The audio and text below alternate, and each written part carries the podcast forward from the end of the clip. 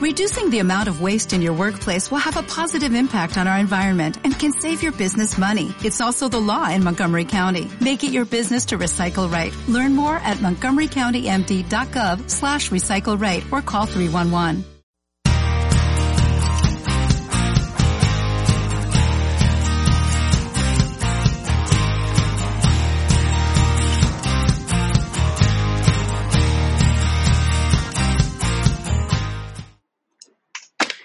Hola, buenas tardes, ¿qué tal? Bienvenido a este segundo episodio del podcast de Enclave de Resultados, que como ya sabes es un espacio donde vamos a hablar de liderazgo, de personas y de resultados y en definitiva de todo aquello que tiene que ver con el éxito. ¿Y hoy de qué vamos a hablar? ¿De qué vamos a hablar hoy, Carlos? Pues hoy vamos a hablar de algo muy, muy importante, que es el propósito. Importante. Lo vamos a enfocar sobre todo al liderazgo, sobre todo al líder, aunque es algo muy importante también en las empresas y que probablemente nos ocupemos de eso en otro, en otro podcast. Pero bueno, eh, el propósito. ¿Qué entendemos por propósito, Bego? Pues yo, eh, mi, propósito, mi, idea de propósito al final es algo muy simple, ¿no? Al final el propósito es en realidad tu para qué. El para qué. ¿Para qué hacer las cosas? No por qué las haces, sino para qué hacer las cosas. Que es aquello que te mueve, de definitiva, para ir hacia una dirección si al final tú vas hacer una dirección y cuando alguien te hace la pregunta de ¿para qué vas? no tienes una respuesta, mmm, algo está poco conjuntado, algo no está bien, ¿no? Pero para mí el propósito de forma general es eso, ¿no? O sea, ¿para qué hago las cosas? ¿Para qué quiero llegar a este sitio? ¿Para qué quiero este puesto de trabajo? ¿Para qué quiero hacer esta o poner esta idea en marcha? O sea, siempre es, en el fondo, la pregunta del ¿para qué? ¿Qué me mueve? no sé si estarás de acuerdo conmigo, Carlos, pero así una primera definición sencilla quizás, ¿no? Sería esa. Sí, yo también lo comparto, comparto ese, ese para qué, que nos tenemos que, es una pregunta que a lo mejor no nos hacemos mucho, porque realmente cuando nos ponemos a hacer muchas cosas es muchas veces porque lo vemos que hacen los demás, ¿no? Es algo como que mm. vamos a ir o porque esto se ha hecho así toda la vida, ¿no? Y entonces eh, lo seguimos haciendo así y de hecho en empresa hay, hay está como el status quo, eso que siempre se ha estado haciendo dentro de la empresa y cuando llega alguien nuevo que de repente ha visto cosas diferentes o simplemente tiene, tiene otra visión, no entiende por qué se hacen las cosas y de repente le pregunta a una persona, oye, ¿para qué se hace esto? ¿no? Y la persona muchas veces no le, no le sabe ni contesta. Esto se ha hecho así toda la vida y sigue allí. Y el líder, sí, el líder pues se tiene que preguntar, ¿no? ¿Para qué, ¿Para qué está haciendo esto? ¿Para qué quiere ir? Porque sobre todo el líder, al final cuando hablamos de propósito, estamos hablando también de visión. Los líderes tienen que tener, tienen que tener una visión de hacia qué van a conseguir, qué van a hacer. Porque si no, cómo van a hacer, cómo, qué, va a hacer su equipo si un líder no, no comparte esta visión, ¿Qué va, cómo, cómo va a obtener esos seguidores, ¿no? cómo va a seguir. No, no, absolutamente de acuerdo, pero además es que yo, yo diría incluso un paso antes, Carlos, porque muchas veces cuando, cuando la gente o algunas personas no eh, quieren convertirse en líderes, realmente dicen yo, yo quiero liderar, yo quiero liderar, pero yo fíjate diría una pregunta anterior, aparte de esa visión de la que tú hablas, que por supuesto, y es la pregunta anterior todavía sería ¿para qué quieres ser líder? Porque, porque ser líder eh, no es eh, algo que te puedas quitar y poner como un vestido o como un traje, ¿vale? Sea, ser líder implica muchas cosas que tienen que ver con cosas muy básicas, que sí, que aquí trabajaremos también, y que tienen mucho que ver también con tu, con tu propósito vital. Y hablo de propósito vital porque tu propósito profesional debe coincidir plenamente o alinearse con tu propósito vital. Si no, realmente es cuando luego pasan muchas esas cosas que a veces vemos que la gente no entiende por qué le pasan y que realmente solo tienen que ver con un desencaje y una disonancia entre lo que por un lado dices que quieres y por otro lado de verdad te apetece, ¿no? Porque realmente resuenan en ti como dos personalidades, ¿no? Como Mr. Hyde y Jekyll y Mr. Hyde, que tienes una cara para cada sitio. Entonces, a veces yo creo que el propósito tiene valor precisamente para evitar que ese tipo de cosas te puedan llegar a pasar. Que estés como en una dualidad permanente entre lo que crees que quieres y lo que realmente de verdad quieres y que no estés siempre en ese discurso, ¿no? De un lado para otro, como si no sabes si me quedo, si voy, si vengo, si subo. Para mí es, es es todavía el primer, primer, primer, primer paso de ese propósito, ¿no? El de cada uno, de verdad, para qué quiero liderar, ¿no? Para qué quiero ser ese líder o esa líder que va a liderar a otros después, ¿no? Pero ¿para qué quiero hacerlo? ¿no? Sí. Ahora que dices esto, también el, el conecto con lo que habíamos dicho en el primer capítulo, en en el anterior, que decíamos que también que no importaba si tú estabas siendo un líder, tenías un equipo ahora o, o, no, simplemente estabas trabajando, porque también está la parte de liderar tu vida, ¿no? Y eso conecta con este propósito que tú estabas diciendo ahora de, bueno, ¿para qué, ¿para qué quiero ser líder? ¿Para qué quiero llegar al punto donde quiero llegar?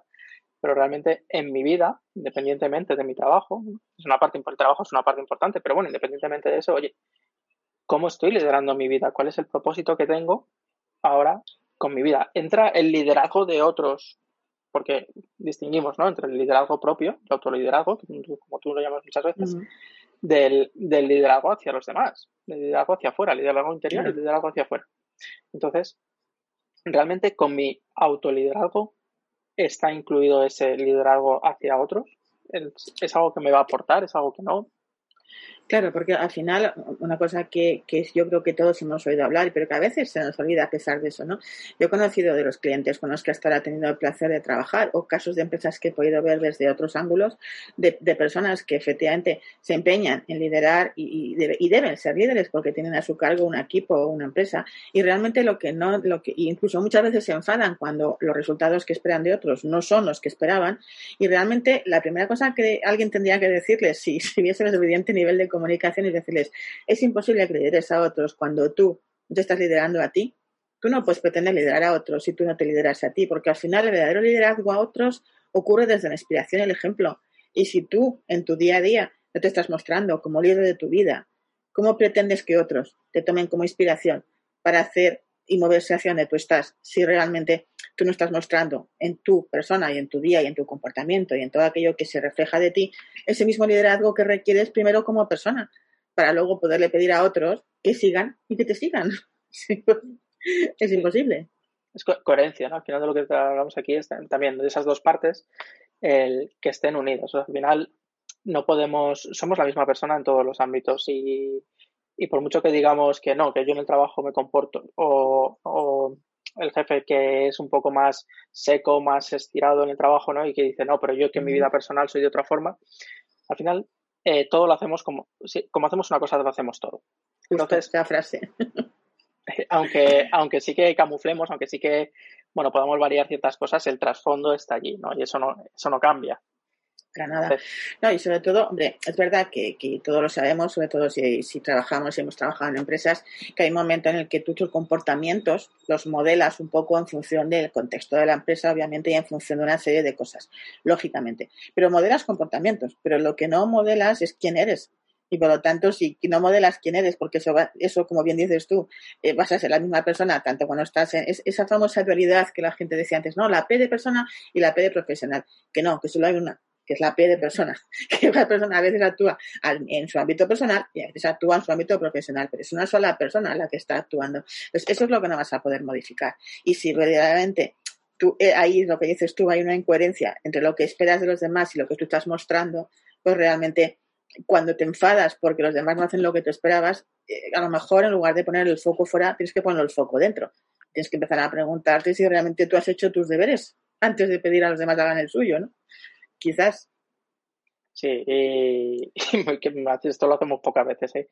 El, mirarnos hacia adentro es una de las cosas que más, nos cuestan, pero efectivamente, ¿no? Y, yo creo, esto también depende mucho también de quién aprendamos, ¿no? Yo siempre digo que, por ejemplo, en mi, en mi primer trabajo, yo tuve la suerte de tener un gran líder como, como jefe de equipo, como jefe de, proyecto, y, y aprendí yo mucho de él aprendí mucho de cómo tratarnos, de cómo, de cómo preocuparse, de cómo estar allí el primero, de cómo dar la cara hacia afuera y darnos las tortas hacia adentro, ¿no? que eso también, mm.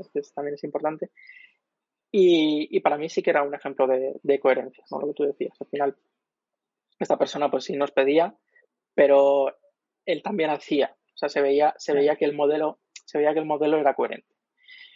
Y, cuando no es coherente, o sea, realmente lo que estamos, o sea, esa, esa dualidad, eso, eso es agotador. O sea, intentar intentar mostrarte de una forma que no eres durante 8, 9, yo qué sé cuántas horas al día, 12, dependiendo de los segundos de trabajes, el, eso es agotador. Eso, eso pasa, pasa una factura a nivel de, de, estrés, pasa una factura por dentro. O sea, al final ya no estamos hablando de que eh, ya no sepas distinguir dónde acabas tú y dónde empieza lo que no eres, ¿no? sino simple, estamos hablando de estrés, estamos hablando de enfermedades que se pueden producir, el, todo, toda esa incoherencia, ¿no? Y, basado en los estudios también de Simon Dolan, que es un profesional que lleva estudiando mucho en uh de trabajo y todo el tema de valores, él lo dice, ¿no? Al final, cuando no somos congruentes con nuestros valores, eh, lo somatizamos.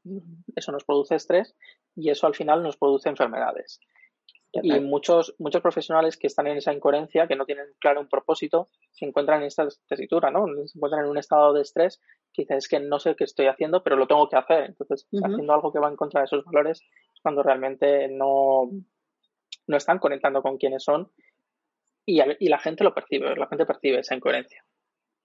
Claro, pues fíjate, yo creo que, que totalmente de acuerdo contigo, Carlos, y, y, a la raíz de eso, pues ya desde mi punto de vista, es que muchas veces, eh, yo por lo menos hasta ¿no? hace muchos años, la única pregunta que me hacía cuando, cuando tenía que hacerme algún este tipo de preguntas era ¿por qué? ¿no? ¿Por qué hacía esto o por qué hacía el otro? Y obviamente me daba respuestas que, que, eran muy válidas porque eran los porqués, ¿no? ¿Por qué hacía esto? ¿Por qué hacía aquello? Porque había que hacerlo, porque quería hacer no sé qué, porque quería ganar ese dinero, por lo que fuera. Pero muy poquitas veces, de verdad que hasta hace unos años, muy poquitas veces me hacía la pregunta del para qué. Porque de hecho, no sé cuál es tu experiencia, pero yo cuando empecé a trabajar en este mundo del coaching, de la formación y demás, con los primeros clientes yo me acuerdo que, empezaba a hacer esas preguntas, ¿no? Me estaban contando algo y yo inmediatamente hacía la pregunta, ¿no? De para qué haces y para qué haces tal cosa, lo que fuera. inmediatamente la respuesta suya era un por qué. Nada más empezaban con por qué, no sé qué, no sé cuántos. Bueno, vale. ¿Y para qué? No, no, porque hasta que un día ya les decía, a ver, que no quiero saber tus porqués, o sí, si los quiero saber, porque también son muy importantes, pero lo que quiero también que te preguntes es para qué los haces. Y curiosamente, cuando a mucha gente le preguntas para qué, lo cierto es que empiezas a ver caras de extrañeza, como de, ¿cómo que para qué? ¿Qué me estás preguntando? Sino que para qué lo haces, no porque lo haces. Yo siempre digo, por ejemplo, típico en el trabajo, ¿no? Es decir, ¿por qué, ¿por qué trabajas no sé dónde? Imagínate a alguien que trabaja en un sitio que a lo mejor no le encanta, ¿no? ¿Por qué trabajas en tal sitio? Pues porque tengo que ganar dinero, porque tengo que mm, alimentar a mi familia, porque tengo que, eh, tengo que hacer algo, porque si no, ¿qué voy a hacer? Porque empieza con un montón de porqués absolutamente válidos. Pero le ves la cara de tristeza como diciendo, pues como tengas que levantarte todos los días con eso, yo te entiendo, ¿eh? Tiene que costar. Pero realmente no, no se han parado cinco segundos a preguntar un para qué que vaya más allá de lo obvio, más allá de los porqués, ¿no? Y, a lo mejor no sé si lo encuentran o no, pero claro, cuando tú también lo vives de una forma diferente, yo recuerdo un caso de esos parecido, que cuando empecé a hacer las preguntas, que además es la herramienta básica, ¿no? Sí, ¿para qué? Eh, pues para esto. ¿Y eso, ¿Y eso que me dices para qué? Y pues para y eso qué para qué, hasta que ya no tienes ninguna respuesta al último para qué, es cuando encuentras el para qué. O sea, cuando te has preguntado muchas veces el para qué de la respuesta que te das y el para qué siguiente, y el para qué siguiente, el para qué siguiente, es cuando llegas al para qué de verdad, ¿vale? Y este caso, este señor, que era un caso parecido al que os he contado brevemente antes, claro, cuando de repente dijo, no, no, vale, no me gusta lo que estoy haciendo, pero ahora entiendo que yo hago esto para que al final yo me sienta feliz dándole a mi familia un nivel de vida que se merece y por lo tanto llego a casa, recibo su, su agradecimiento, etcétera, etcétera, y de repente su forma de vivir su día a día cambió.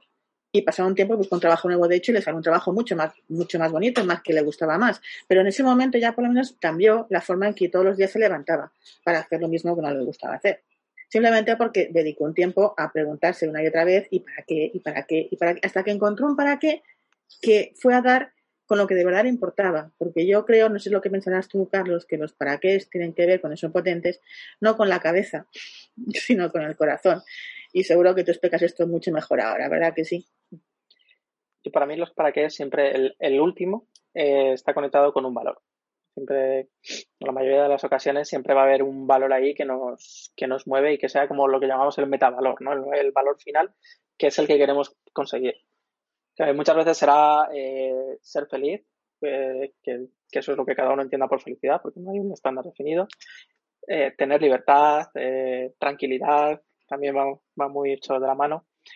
Y, y efectivamente, luego una, porque una vez, claro, porque, porque es importante, ¿no? Y este ejemplo lo que decías tú lo ilustra muy bien, porque es importante tener claro este para qué.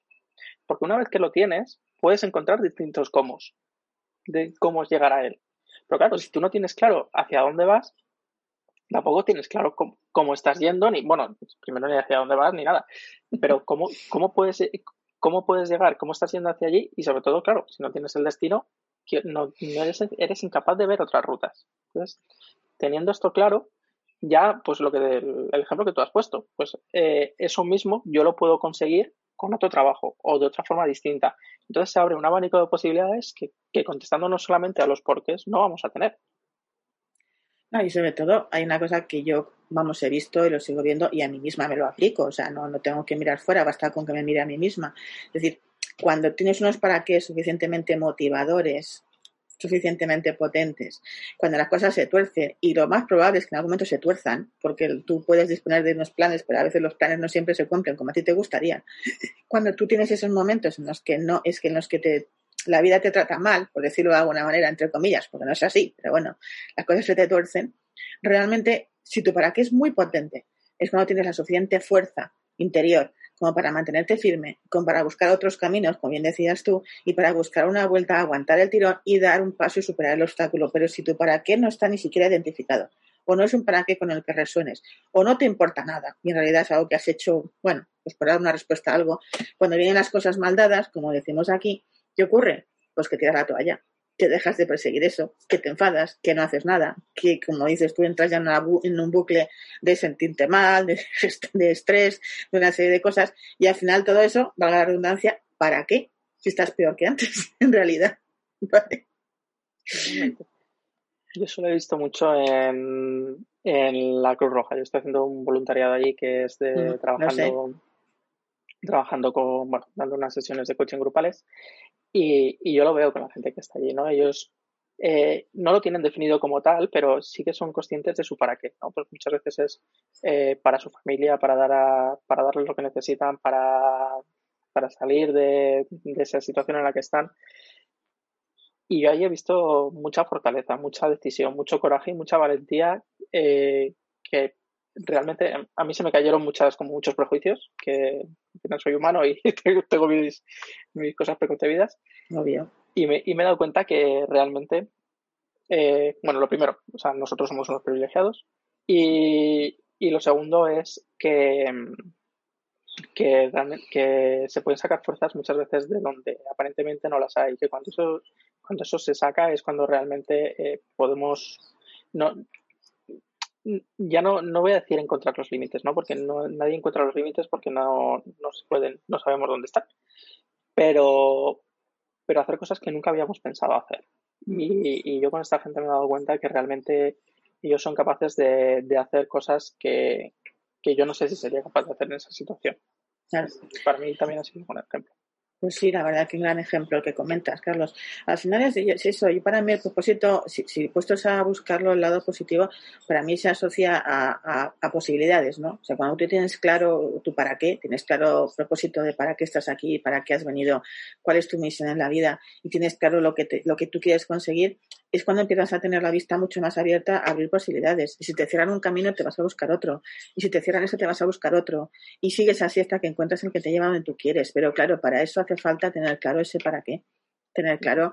Y, además, que, identificar algo que quizás en esto no todos los que nos escuchan estén de acuerdo. Esto ya sí es una opinión muy mía. Pero todos los que estamos aquí en este mundo tenemos una, una misión. Hemos venido aquí para algo. ¿Vale? Y lo cierto es que cuando descubres para qué estás en el mundo, de repente tu vida se simplifica muchísimo. No digo que solucione, no, cuidado, esto no es magia, no es que de repente todo sea fácil y sencillo, sino que tu forma de vivirlo cambia radicalmente. Cuando tú sabes de repente para qué estás aquí y cuál es tu propósito vital, tu forma de entender cada cosa que te sucede es muy diferente a cuando no sabes para qué estás aquí. Entonces, merece mucho la pena invertir tiempo en tratar de descubrir ese propósito vital porque realmente las ventajas o la rentabilidad, si queremos hablar en términos empresariales, de encontrar ese propósito es muy, muy alta. ¿eh? Diría que las, de los mejores fondos de este país debe ser el de encontrar el propósito vital, sinceramente. Sí, y además, porque cuando también lo tienes el, y lo, lo, transmites, o sea, primero, cuando, cuando encuentras el tuyo, realmente el discurso cambia. Cambia, como tú dices, ¿no? Cambia la forma de verlo, cambia la forma de expresarse, cambia la forma de hablar, cambia la pasión, al final es algo que te mueve, ¿no? Que realmente es, ostras, esto, esto me pone, esto me gusta.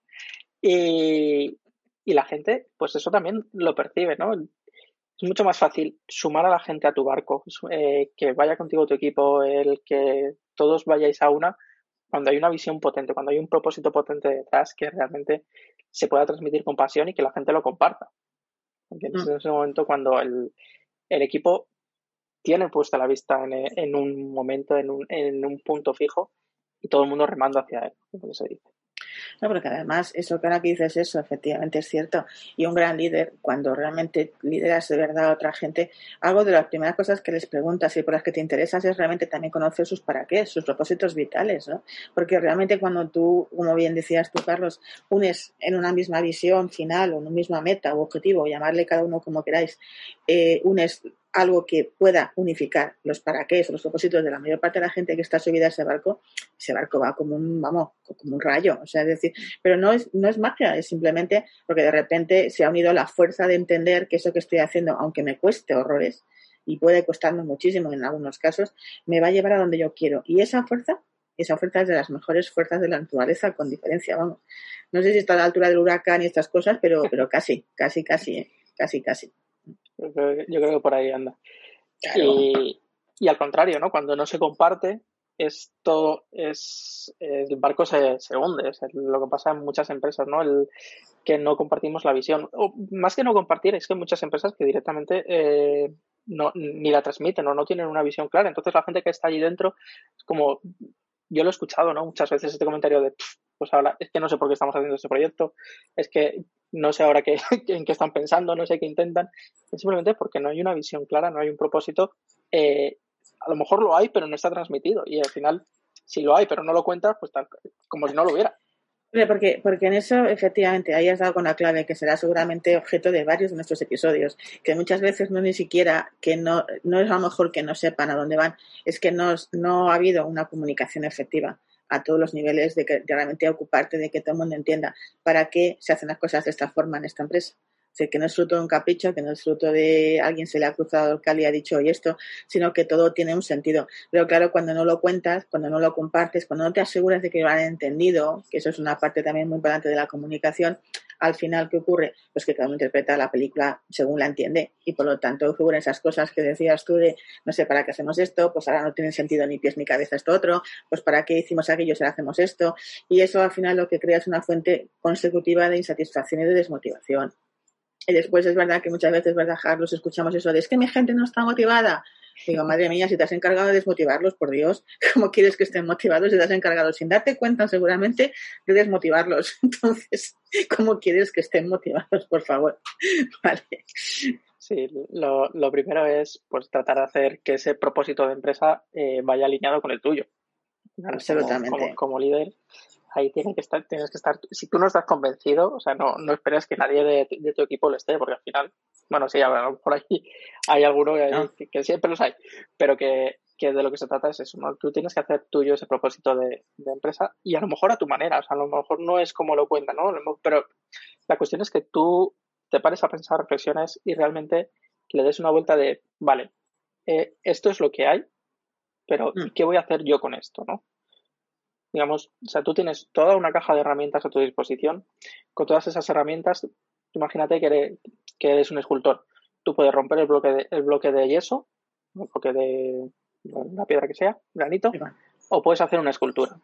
Y para eso tienes las mismas herramientas. Tienes un martillo y tienes un cincel. Te lo puedes cargar o puedes hacer algo bonito. Y esta es una elección propia de cada uno. Entonces, lo que necesitas es pararte a pensar y, y realmente decir, vale, con esto, ¿qué puedo hacer? Sí, sí, totalmente. Y al final cuestionarte, ¿no? O sea, decir, y al final el propósito es algo que, que en contra de lo que, vamos, yo por lo menos mi punto de vista es que si hablamos de propósito vital o hablamos de propósito de empresa, en cualquier caso, hay una primera vez en la que tú elaboras ese propósito, pero es un, es un elemento vivo, es decir, lo puedes estar revisando, lo deberías estar revisándolo en cada momento, viendo si ese propósito sigue siendo válido para el entorno, para la gente que tienes en ese momento contigo, para el fin que te propusiste, y estar constantemente cuestionándotelo, ¿no? Cuestionándotelo no porque estuviera incorrecto, sino simplemente porque es algo que está vivo y que debes estar constantemente adaptando a la situación, a lo que sucede dentro, lo que sucede fuera, lo que pasa contigo, porque está pasando una fase vital distinta. O sea, por muchos motivos es algo que, está presente en ti, que te mueves, una fuerza motriz, pero también es una fuerza que debes revisar y cuestionar ¿eh? cada X tiempo para ver si realmente sigue siendo válida para ti o no sigue siendo válida para ti, tanto a nivel de empresa como a nivel personal, por supuesto, en los dos casos. ¿no? Sí, sí, y, no, pasa nada por cambiarla. De hecho, de hecho es bueno porque nosotros, como tú dices, ¿no? Dependiendo de cómo estemos, del momento, de, de, la edad, de todo, todo esto va cambiando, las prioridades cambian, ¿no? Pues si nos casamos o tenemos hijos, pues no, no vamos a comportarnos igual cuando teníamos 20 años. Y bueno, yo siempre lo cuento, cuando yo acabé el máster que hice, eh, nos, a uno le dio por grabarnos, ¿no? Y nos preguntó, ¿dónde os veis en cinco años? Esto era en el 2012, sería el 2017, sería la fecha, ¿no? Pues eso, pues yo dije como director de consultora, de, consultoría de negocio de una gran empresa y de hecho para más siempre, ¿no? En, Estados Unidos. Y, y, yo con el tiempo me di cuenta de que realmente no era eso lo que quería. Claro. Y acabé dejando el mundo de la consultoría y lo cambié, o sea, porque realmente, o sea, si llega un momento en que descubrimos que esa meta que nos habíamos marcado no es para nosotros, esa visión ha dejado de tener sentido, el, ir a por ella simplemente porque nos hemos propuesto que hemos dicho que sí, eso, pues eso lo único que va a hacer es mantener esa incongruencia que decíamos al principio. Y es que no tiene, no tiene ningún sentido. Lo bueno de estas cosas es que las podemos cambiar y debemos cambiar. Afortunadamente, lo bueno sí, como siempre dices, bien has dicho ahora mismo, Carlos, es que se puede cambiar, se puede mejorar y sobre todo es algo que siempre se puede entrenar. Lo bueno de todo esto es que cuando te das cuenta, siempre puedes entrenarlo y modificarlo. Entrenarlo solo, entrenarlo con ayuda, buscar un mentor, buscar apoyo, hacerlo tú mismo, tú misma, pero puedes hacerlo solo, claro, que para eso hace falta tomar conciencia darte cuenta de que a lo mejor es eso precisamente lo que quizás te esté pasando, que no has dedicado tiempo a crear ese propósito, que no has ni siquiera tampoco dedicado tiempo, si lo tienes, a contrastar si ese propósito tuyo coincide con el propósito de la empresa donde trabajas. Si, eso, si ese propósito tuyo, en el caso que seas un dueño o una dueña de un negocio, de una empresa, coincide con el propósito de la gente que trabaja contigo y para ti. Ese tipo de cosas que, que yo creo que nunca nos tenemos tiempo de plantearnos porque vamos tan acelerados que no nos da tiempo de plantearnos las cosas importantes, de verdad. Son las que luego marcan la diferencia y son las que luego cuando te das cuenta y haces algo, de repente parece que el, resultado te sorprende. Anda, fíjate lo que ha pasado. Pues era tan sencillo como haberle dedicado un tiempo a eso tan importante, ¿no? A pararte a pensar esos para qué es. Y a pararte a pensarlos y a escribirlos. Cuidado con esto. Y a escribirlos, ¿eh? No vale solo compensar. Cuidadito con esto, comunidad, que no vale solo compensar. Hay que escribirlos. Y una vez que has escrito, volver a leerlos y cuestionarlos y ver si realmente eso que estás, que te has escrito para ti te pone, como decimos aquí, si te pone mucho. Si no te pone mucho, revísalo otra vez hasta que cuando lo leas digas, wow, esto sí que me mueve, esto sí que de verdad me pone a mil, esto sí que tal. Entonces, ese será tu para qué eso será el para qué del equipo o el para qué de la empresa. Pero si no ocurre eso, si no tienes esa sensación de, wow, cuando tengamos esto va a ser la leche, perdóname la expresión, ¿eh? es que entonces no va a valer porque de verdad que cuando vengan las cosas torcidas vas a cambiar de rumbo, sí o sí, casi seguro. No soy nada divina, pero casi seguro que vas a dejar de estar en el rumbo adecuado. Y que sea en grande. Eso, que escribas, como dice Bego, que te tiene que poner, que te ponga mil, eh, piensa lo grande, que sea, que sea algo que se realmente, bueno, un propósito, cuando hablamos de propósito, muchas veces hablamos de propósito de vida. Esto, toda una vida da para mucho. Entonces, no te quedes con, con algo a medias tintas. No, no, sea ambicioso. Ponte algo, ponte algo, un reto, ponte algo que realmente, o sea, vaya a cambiar, no digo el mundo, pero, pero sí tu mundo, el mundo que te rodea a ti, del que tú eres, del que tú puedes ser responsable. ¿Qué legado? Piensa también en el legado, ¿no? El propósito tiene mucho que ver con el legado. ¿Qué voy a dejar atrás? ¿Qué, voy a dejar para mis hijos? ¿Qué voy a dejar para mis primos, para mis sobrinos, para mis nietos, para mis amigos? ¿Qué, ¿Cómo quiero que me recuerden? Claro, pero eso te lleva a un concepto de la mano de que el propósito para que realmente de verdad te funcione como, como debe funcionar, tiene que ser un propósito trascendente. Y cuando digo trascendente, que nadie piense en religión ni cosas estas esotéricas, que no va por ahí la cosa. Lo de trascendente va, que vaya más allá de ti, como bien decía Carlos, que pienses qué impacto va a crear eso si lo consigues en los que te rodean, en tu entorno más cercano o en el mundo, ¿por qué no? Pero quiero decir que vaya siempre más allá de ti, que si solo piensas en aquello que a ti, tú, contigo mismo o misma, te va a servir, posiblemente tampoco sea un propósito al que la gente te quiera, se quiera apuntar ni se quiera subir al carro, porque por mucho que tu propósito sea muy bueno para ti, si ya hablamos de liderar equipos o de organizaciones o conseguir que alguien te siga en una causa o conseguir cualquier cosa de estas, que en el mundo mueve realmente las cosas, si no viene nada importante para ellos ahí, ¿qué motivo tienen para subirse al carro contigo? Ninguno, ninguno. Porque al final, seamos honestos, cada uno en el fondo habla de su libro Y si yo no veo en tu libro algo que le apetezca a mi libro, pues mi libro no se va a ir con tu libro. Así de sencillo. O sea, esto es así de básico. Y no hay que complicarlo más. Cuando muchas veces la gente dice, es que no me entienden, es que no me hacen caso, es que no sé qué. Yo siempre digo, bueno, a lo mejor es que no te has comunicado en el lenguaje adecuado o no has sintonizado la onda adecuada para que eso ocurra. A veces es tan sencillo como eso. No lo sé lo que pensarás tú, Carlos, pero a veces las cosas son bastante más simples de lo que lo queremos poner, ¿no? Es como... Sí, nosotros nos solemos complicar mucho y realmente todo esto nacía de una, de una pregunta muy sencilla, ¿no? Que nos, que nos hacíamos al principio, es ¿para qué? pues esta es la pregunta que realmente nos tenemos que hacer, por lo menos, por lo menos, yo diría que una vez a la semana, una vez al día, bueno, eh, más o menos que nos preguntemos, porque cuando llevamos mucho tiempo haciendo algo que, no nos gusta, algo que nos desagrada, realmente nos tenemos que preguntar para qué estamos haciendo esto. Y, empezar a liderarnos. De eso se trata. Cuando tengamos el para qué, cuando, cuando sepamos cuál es ese metavalor, esa, esa cosa que está al final de, de esa cadena de preguntas, cuando a partir de ahí podemos establecer varias rutas, podemos ver las posibilidades y podemos ir hacia allí. Y todo comienza con eso, con esa pregunta del para qué. Efectivamente, eso es lo que muchas veces, yo no sé lo que pensarás tú, pero muchas veces es la última pregunta que nos hacemos. O sea, de hecho, muchas veces andamos por la vida como pollos descabezados, que es una expresión que suelo utilizar mucho, los que me conocéis sabéis que sí, porque, porque realmente pasa un poco eso, que como no hemos dedicado tiempo a tener ese para qué muy claro, tenemos un montón de porqués, que son los que nos mueven, a ir haciendo cosas, pero realmente no tienen un, punto que los una y entonces parecemos como pollitos descabezados, ¿no? Que no sabemos si vamos para adelante, para atrás, para abajo, para arriba, da igual, vamos haciendo cosas, estamos súper ocupados y hasta arriba y hacemos mogollón de cosas, pero en realidad nos falta ese puntito de no sé llamarlo satisfacción o, o, sea, algo que nos dice que no estamos acabando de estar bien porque realmente no le damos un sentido a todo eso porque no, no, hemos buscado qué sentido le queremos dar, entonces no encontramos un sentido a lo que hacemos porque no lo hemos buscado simplemente, ¿no?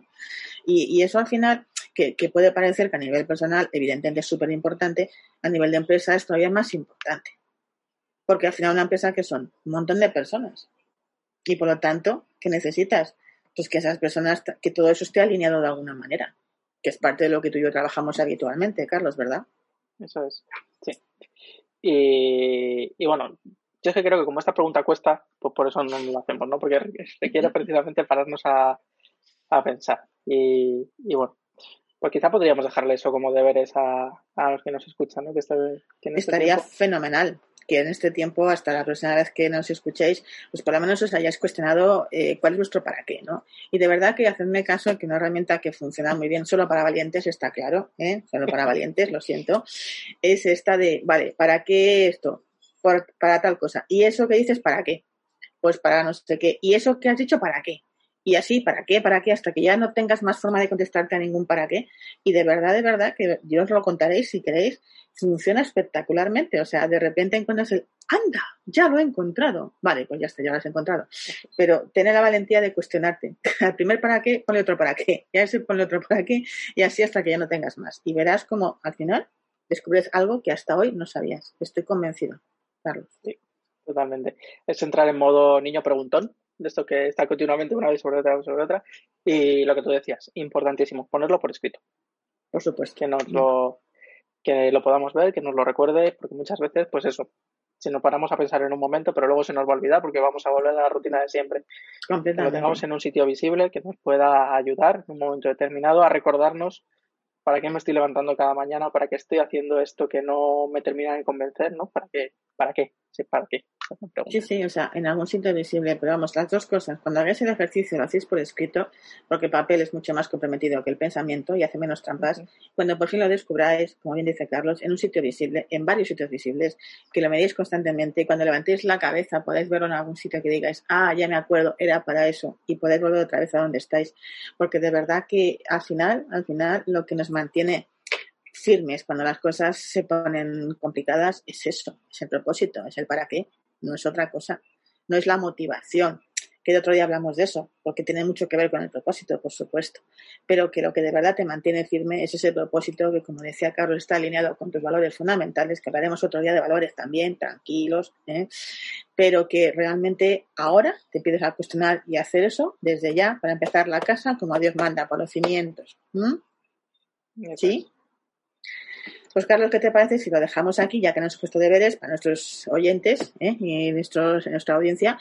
Y la semana dentro del próximo podcast, en unos días, pues seguiremos trabajando sobre sorpresa, sorpresa, ya os contaremos. ¿Mm? Vamos a adelantarlo ahora.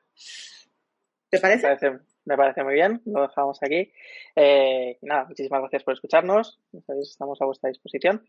Un placer por nosotros y nos vemos en el siguiente podcast. Pues muchísimas gracias. Hasta el próximo podcast.